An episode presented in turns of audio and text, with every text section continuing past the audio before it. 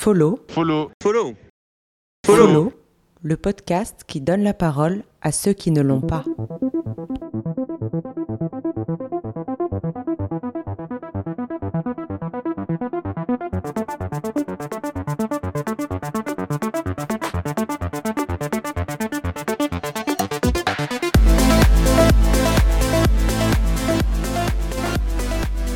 Dans cette première série, je me suis intéressée aux témoignages des personnes ayant vécu un parcours de réinsertion après une ou plusieurs peines de prison. Selon l'INSEE, on estime à 40% le nombre de personnes emprisonnées en état de récidive ou de réitération. Le journal Le Monde complète. Il estime à 31% les sortants de prison qui récidivent dans les 12 mois. Alors pourquoi tant de récidives? Pourquoi la réinsertion marche-t-elle si mal? Ce podcast met un coup de projecteur sur des parcours de personnes réinsérées et qui nous livrent des témoignages poignants sur leurs doutes, leurs difficultés et leurs victoires pour réinsérer une société parfois mal taillée pour elles. Bonne écoute.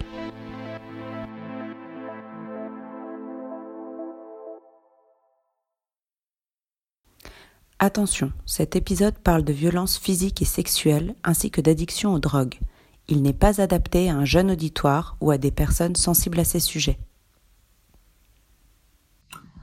Alors, eh bien, je m'appelle Catherine. Je suis née le 25 juin 60. J'ai eu 62 ans samedi dernier. Euh, je suis née dans une famille de paysans, famille très défavorisée. Euh, la tendresse, l'affection, c'était tabou. Avec un père très violent qui battait ma mère, il a fallu que je vive avec. Et je pense que euh, d'être tombé dans la toxicomanie c'était pas un hasard.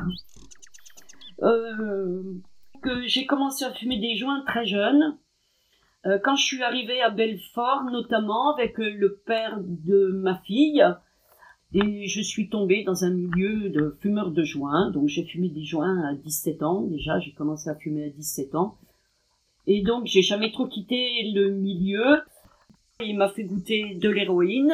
J'ai sniffé de l'héroïne et, j'ai vomi toute la nuit. Certains, certains ne, recommencent pas et, moi, je, voilà, ça me plaît quoi.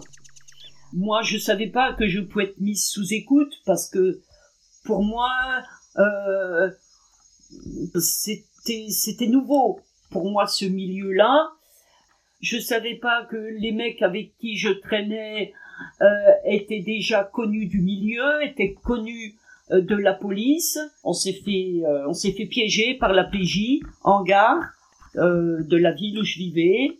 on attendait notre dealer et en fait on s'est fait, on s'est fait alpaguer comme on disait, on s'est fait alpaguer en gare. Voilà, ils nous ont mis le, flingue sur la tempe, les menottes, couché sur la voiture, enfin, starky tchin.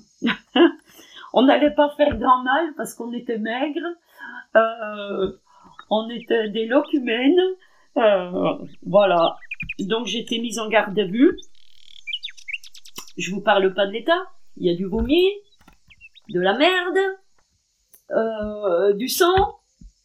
Pour ça, c'est psychologiquement, c'est ça vous retire toute, toute dignité, toute intégrité. Vous demandez ce que vous faites là sur une planche. Euh, vous êtes trois jours sur une planche, euh, vous pouvez pas vous laver, pas de serviette hygiénique, voyez un peu. Euh.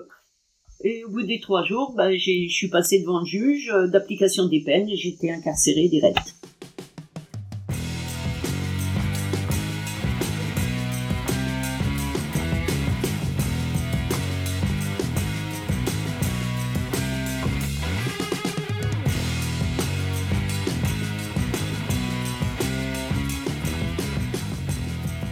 Quand j'étais incarcérée. Je savais pas pour combien de temps. Donc, euh, bah, mes parents, euh, ma sœur aînée ont récupéré la petite.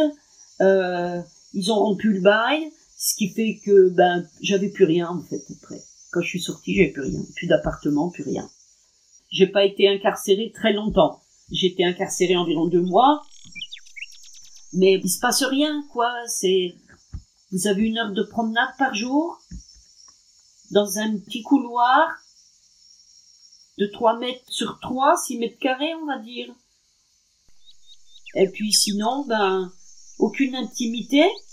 Quand vous arrivez, on, vous met à nu. On vous demande de faire vos besoins. On vous donne un demi-litre de lavement que vous injectez dans l'anus. On, on vous fait vous vider pour voir s'il n'y a pas de cam dans, l'anus ou dans le ventre ou dans l'estomac. Euh, on vous fait mettre à poil, on vous dit de vous baisser, de tousser, on vous met un doigt dans le fion, on vous met les doigts partout, dans tous les orifices, on découd les doublures de vos vêtements pour voir s'il n'y a pas de cam dedans, euh, on vous viole, mmh. On vous viole. C'est du viol. Voilà. Vous n'êtes jamais seul. Même quand vous vous douchez, c'est commun. Euh, vous êtes minimum à deux, et nous on avait de la chance, quartier femme, parce qu'on n'était que deux par cellule. Parce que quartier homme, bah, ils dormaient sur les matelas, les mecs, hein, euh, dans combien de mètres carrés? Bah, Vous avez deux petits lits, deux lits d'une personne, euh, vous avez le chiotte, une table de chaise, euh, voilà, et puis vous vous marchez euh, un peu en, en, profil, vous voyez, parce que vous n'avez pas de place, quoi. Donc j'imagine ceux qui étaient trois par cellule, c'est c'est l'enfer. Euh, ma fille était venue me voir une fois. Euh, on s'était questionné, savoir si c'était mieux euh, d'éviter qu'elle rentre dans ce bâtiment. Parce que c'est quand même impressionnant. Les matons le bruit des clés on ferme les portes derrière vous les odeurs euh, les cris. Quand il c'est les ça crie. C'est bruyant c'est cru c'est fort c'est voilà les matons sont fermes sont froids sont voilà vous avez l'impression qu'ils n'ont plus d'âme, certains. Et quand vous êtes euh, dans ce milieu-là, euh, eh ben, qu'est-ce qui vous reste? Moi, comme je vous dis, il me restait l'écriture, la lecture et la télé. Ah ben la télé, oui la télé. On regardait la télé, que même euh, certaines émissions, quand je suis sortie, je pouvais plus les regarder. Je pouvais plus. Euh, il y avait Motus, ces émissions-là, qui, qui ont perduré quand même plusieurs années, je supportais pas parce que ça me rappelait mes conditions carcérales, la télé le matin, vous voyez. Mais je pense qu'un passage en prison marque à vie. Certains pensent que c'est grâce à la prison si on s'en sort. Moi, non, je dirais pas que c'est grâce à la prison si on s'en sort. Moi, la prison, ça m'a fait peur, effectivement. Ça a peut-être été le côté positif, on va dire. C'est pour ça que je voulais pas y retourner parce que j'avais peur. Surtout peur de plus être libre, de plus être dehors. Moi, je suis quelqu'un d'un peu hyperactif. La prison, moi, ça a été, oh, c'est horrible parce que je pouvais pas bouger. Je pouvais pas m'évader, je pouvais pas marcher, je pouvais pas, euh... ah oui, la liberté, quoi. Ah, c'est quand même un moment fort, même si vous y êtes, même si votre passage est assez bref. Ah, c'est un monde particulier. C'est une micro-société. Vous avez les moyens ou vous les avez pas. Si vous avez les moyens de cantiner, c'est comme ça qu'on appelait, euh, ben ma foi, les journées sont un peu moins longues. Voilà, vous pouvez avoir une nourriture euh, un peu supérieure à ce qu'on vous donne, parce que moi, à l'époque, c'était de la bouffe de chien qu'on avait. On savait pas ce qu'on mangeait. Et moi, j'avais pas d'argent. Mes parents avaient pas d'argent. Euh, et je demandais pas. Euh, je fumais, bien sûr, parce que quand vous êtes en prison, bah, voilà, vous fumez des clopes, vous buvez du café, vous fumez des clopes. Je récupérais les mégots dans la cour pour me faire des petites clopes. Et puis, je m'occupais du linge des détenus, femmes, je nettoyais leurs cellules, je m'activais le temps que le manque se passe un peu, parce que j'ai quand même été malade euh, physiquement, une bonne semaine, eh ben vous attendez que ça passe quoi. Parce que à l'époque, vous avez la visite d'un médecin en garde à vue et quand vous rentrez, mais bon, le médecin, hormis vous prescrire des antalgiques ou des des anxiolytiques, euh, bon, ça me disait trop rien parce que ma co-détenue en avait, je voyais dans l'état où ça l'avait mise. Euh, bon, la pauvre, elle avait le, VIH en plus. Euh, elle avait fait une TS dans la cellule. Bref, elle avait récupéré une lame de rasoir, elle s'était coupé les veines. Enfin, ça c'est aussi une anecdote qui m'a marqué. Voilà, et donc pour en revenir à ce manque, eh ben j'ai laissé passer quoi. Je n'ai jamais vu personne, personne. Euh, j'ai eu un avocat commis d'office parce que j'avais pas les moyens financiers. Euh, je l'ai vu la veille ou l'avant-veille du jugement. J'ai vu personne. On voyait un toubis si on avait mal quelque part et encore. Euh, comme ma collègue, elle s'est ouvert les veines, c'était le soir, et le quartier femme, il y avait un ou deux matons qui surveillaient, mais quartier hommes qui étaient éloignés. Moi, j'ai sonné, je sais pas, je peux pas vous dire combien de temps, avant qu'il arrive quelqu'un. Euh, je, voyais la collègue perdre son sang, euh, personne ne venait parce que c'était une heure où il y avait plus personne, il y avait plus de matons, il y avait plus personne. Voilà, donc euh, les toubis qui sont venus, c'était pour elle. voilà quoi, mais moi, je n'ai jamais vu personne. Personne. Vous êtes dangereux pour la société, on vous met en prison un temps, on veut vous oublier, vous êtes mort. Voilà, vous êtes mort. On veut vous oublier, vous devez mourir un temps, on veut plus avoir affaire à vous, vous déranger, vous n'êtes pas dans les normes. Qu'est-ce qui vous reste quand vous êtes en prison? Qu'est-ce qui vous reste? Il vous reste quoi?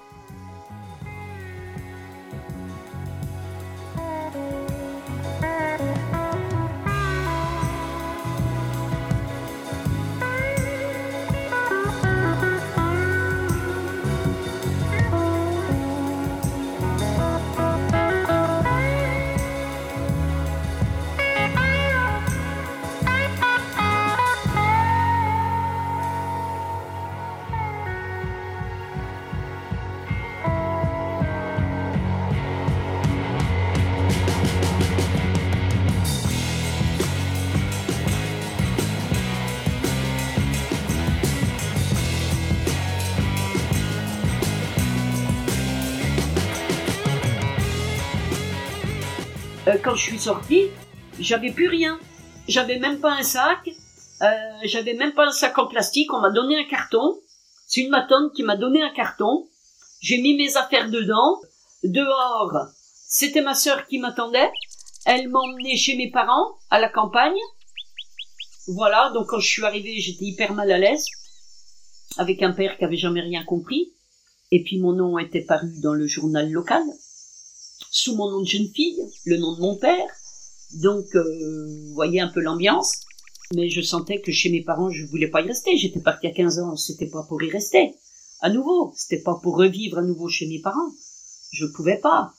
Donc, euh, je me suis démenée pour trouver un appartement, un petit studio, euh, sachant que ma mère voulait pas me laisser partir parce qu'elle avait peur que je retombe dans le milieu, que je me redéfonce à nouveau, que je retourne en tôle. Euh, mon père souhaitait pas plus que ça que je reste chez eux, parce que j'étais un peu la honte. Donc j'ai retrouvé un petit appart, ma mère m'a aidé un peu à payer la caution, et puis je vivais des allocs. Euh, j'ai trouvé des petits boulots comme ça à droite à gauche. Euh, mais le premier jour, euh, ça a été, j'étais très mal. Été une journée, au lieu d'être contente de sortir, tout tout ce qui s'est passé dans ma tête quand on m'a dit euh, préparez, vous avez dix minutes pour préparer vos affaires. Euh, ben dans ma tête, là, mon Dieu, il y a y a plein de choses qui sont arrivées, qui se sont bousculées. J'ai dit, mon Dieu, mais oh, comment ça va se passer? Je vais retourner chez, chez mes parents, comment ça va se passer? Qu'est-ce que je vais leur dire? Euh, La honte. Euh, j'étais, j'étais trop mal, quoi. Trop mal. Trop, trop mal. Ah ouais. Et puis le soir, je suis allée voir ma grand-mère maternelle qui était malade. Qui m'avait pas vue depuis deux mois, alors qu'elle me voyait régulièrement. Personne lui avait dit que j'étais en tôle. Et ma grand-mère, quand elle m'a vue, elle m'a dit t'es là. Elle a cru que j'ai que j'étais hospitalisée, que j'avais eu une maladie grave et que personne n'avait voulu lui dire parce que elle, elle était voilà, elle était elle était un peu malade, elle n'arrivait plus à marcher. Et quand je lui ai dit, j'ai dit mémé, j'étais en prison. Oh, ben elle me dit que ça. L'essentiel, c'est que je sois pas malade. Elle croyait que j'étais hospitalisée, que j'avais une maladie grave et que personne voulait lui dire ou qu'il m'était arrivé quelque chose de grave. Mais elle me dit, c'est pas grave, c'est pas, elle m'appelait ma fille. C'est pas grave, ma fille, t'inquiète pas. Puis elle est morte peu de temps après, ma mémé. Voilà. J'ai perdu ma grand-mère trois jours après, je crois, euh, être sortie de prison. Comme si ça avait été une punition. Voilà, t'es puni. Euh, le juge d'application des peines m'avait bien, m'avait bien expliqué que si je rentrais à nouveau en contact avec des mecs du milieu, là je retournais en prison, je ressortais pas avant, de, avant plusieurs années, enfin. Mais malgré toutes ces menaces, on vous laisse seul. Vous sortez, ok, vous avez décroché physiquement, mais psychologiquement, vous êtes toujours accro, parce que la cam, elle est encore là. Euh, bon, j'avais obligation de soins pendant deux ans, fallait que je pointe chez les flics euh, toutes les semaines, euh, et il fallait que je me remette à la recherche d'un boulot. Dans la recherche d'emploi, dans tout, formation ou autre, j'étais toute seule. Hein, euh, elle m'a jamais mis en contact. Euh, je sais pas si à l'époque ils avaient des réseaux, certainement déjà. Mais moi, on, moi, je n'ai eu l'aide de personne. Voilà, j'ai quand même cherché du boulot. Euh, J'en ai trouvé. Euh, et quand je suis passée en jugement, un an après, j'avais du boulot, euh, ce qui m'a permis de pas de pas retourner en tôle, quoi. Qui fait que bon, bah, j'étais déjà tranquille de ce côté-là, mais ça m'a pas empêché de retomber dans la cam. Je me suis fait arrêter deux fois la frontière luxembourgeoise parce qu'on montait en Hollande. Enfin, voilà, on allait chercher notre cam directement. C'était une occupation à plein temps, mais je bossais. Euh, J'avais trouvé euh, du boulot dans un, institut médico-éducatif. J'avais postulé pour euh, faire du ménage et la directrice m'a proposé de remplacer un éducateur. J'avais aucune connaissance de ce métier et en fait ça m'a plu. J'ai dit ok, c'est ça que je veux faire. Et donc par la suite, par un autre employeur, j'ai fait une formation d'aide médico-psychologique. Après, j'ai fait une formation de moniteur éducateur dans le cadre à l'époque d'un CIF. Et ensuite, j'ai fait une validation des acquis de l'expérience pour acquérir le diplôme d'EduxP que j'ai réussi devant mon premier passage devant le jury. J'ai validé les quatre fonctions. Quand on est tombé à ce niveau-là dans la toxicomanie, euh, vous croyez toujours que vous allez vous en sortir seul? Et le sujet est tellement tabou que, hormis ceux qui sont comme vous, euh, vous avez honte d'en parler. C'est la honte, en fait. J'allais au boulot défoncer, voilà, j'allais au boulot défoncer jusqu'à jusqu'à ce que j'arrête. Quand vous tombez dedans, vous tombez dedans. Hein. Euh, nous, on était à des périodes à 30 shoots par jour. Je sais pas si vous voyez ce que ça représente, 30 shoots par jour. On appelait ça les speedballs, c'était le mélange d'héroïne et de cocaïne. Hein. Euh, et quand on en avait plus, je vous en parle même pas. Moi, je suis tombée à 38 kilos. Euh, J'étais hospitalisée, euh, je sortais de l'hôpital, euh, je me barrais, on partait en lande. Enfin, c'est, on partait la nuit en lande, je repartais au boulot le matin, euh, je dormais pas. Voilà, c'est, c'était comme ça, on me connaissait comme ça. Je sais pas si euh, mes chefs de service, mes collègues, euh, je pense certainement qu'ils devaient se douter que j'étais sous l'emprise d'un produit quelconque. Mais jamais personne m'en a parlé, jamais. euh, Par contre, moi, j'en ai parlé. Euh, voilà, j'ai eu un collègue de travail homosexuel, c'est mon ami. À lui, je lui disais tout. Et à 36 ans, j'ai dit stop. Euh, une fois, j'étais, j'étais dans les toilettes, euh, j'ai cru que je me relèverais plus, que j'allais crever et j'ai dit maintenant, faut que j'arrête.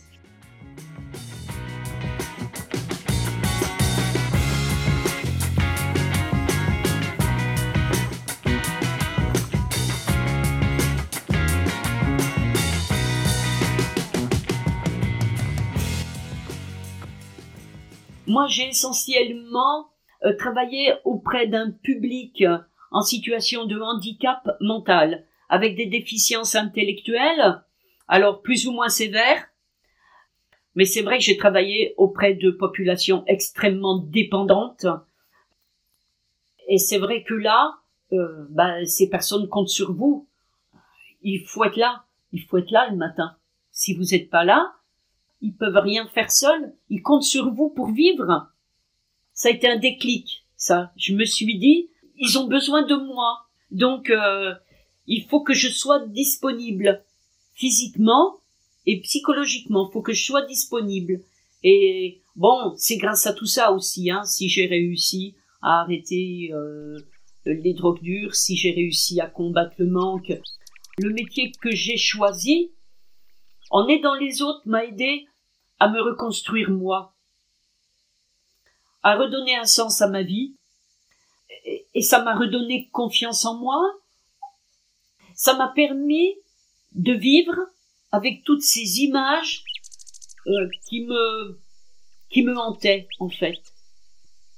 J'ai fait des rencontres euh, sensationnelles euh, de chefs de service éducatifs qui je pense n'étaient pas dupes et sans vraiment, je pense en avoir conscience, m'ont aidé, m'ont aidé à, faire ma résilience en fait. Ma grande fierté, c'est que j'ai réussi quand même à, me détacher de tous ces produits qui avaient une emprise sur moi, déjà, parce que c'est ce qui, c'est ce qui guidait mon quotidien. Je me, j'ouvrais les yeux le matin, qu'est-ce que je voyais La cam. Il fallait de la cam. Enfin, je veux dire, c'était, et mon plus grand regret, ah ben, c'est toutes les conséquences que ça a eu, euh, notamment dans l'éducation de mon enfant. J'ai pas été une mère j'ai pas été une mère suffisamment bonne. C'est mon regret. Alors je m'évertue à faire le bien autour de moi, je, je me force pas, c'est pas ça. Mais j'essaie de combler le temps en donnant un maximum aux autres pour essayer de penser le moins possible à moi, à ma condition, à, à ma vie, à mon passé, parce que si je me pose, je gamberge, et j'ai tout ça qui me revient comme un boomerang en fait. Alors je suis extrêmement occupée, même si je suis en retraite. Je comble mes journées en fait. Et je me suis mise à la course à pied. Euh, ce moment de course à pied, je cours tous les jours une heure et demie. Vous voyez, je passe d'addiction à d'autres addictions. Je sais pas faire les choses à moitié c'est mon moment de liberté, c'est le moment où je, je fais le tri dans ma tête. L'endorphine, tout ce qui va se produire dans mon corps m'apporte, me procure du bien-être. Il y a le bon en chacun d'entre nous. Il y a du bon. Il faut aller le chercher, ce bon. Que les personnes puissent se livrer, puissent dire effectivement, j'ai vécu ça, je ressens ça. Euh, il, faut lever ces tabous, pouvoir dire les choses qu'elles sont vécues. Faire sauter les tabous. Faire sauter les tabous. Après, euh, ce serait peut-être bien aussi qu'il y ait quelqu'un qui vous accompagne euh, et qui vous permette de, de vivre ce, ce jour de sortie euh, comme un bon moment. Vous voyez ce que je veux dire? Redonner goût à la vie. On n'est pas dupe, hein on le sait qu'il faut qu'on bosse, qu'il faut qu'on trouve du boulot, mais au moins qu'on axe l'accompagnement, au moins le jour quand on sort, si on n'a personne, euh, voilà, qui vous emmène boire un coup, échanger sur ce temps que vous avez passé en prison, le pourquoi. Essayons de sortir de ces carcans-là et de réinsérer différemment.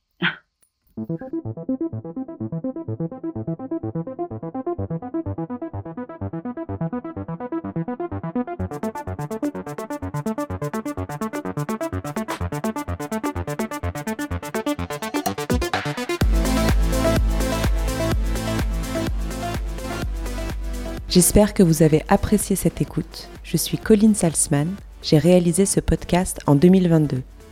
Si vous souhaitez me joindre pour des suggestions ou des commentaires, mon adresse mail est colline.follow,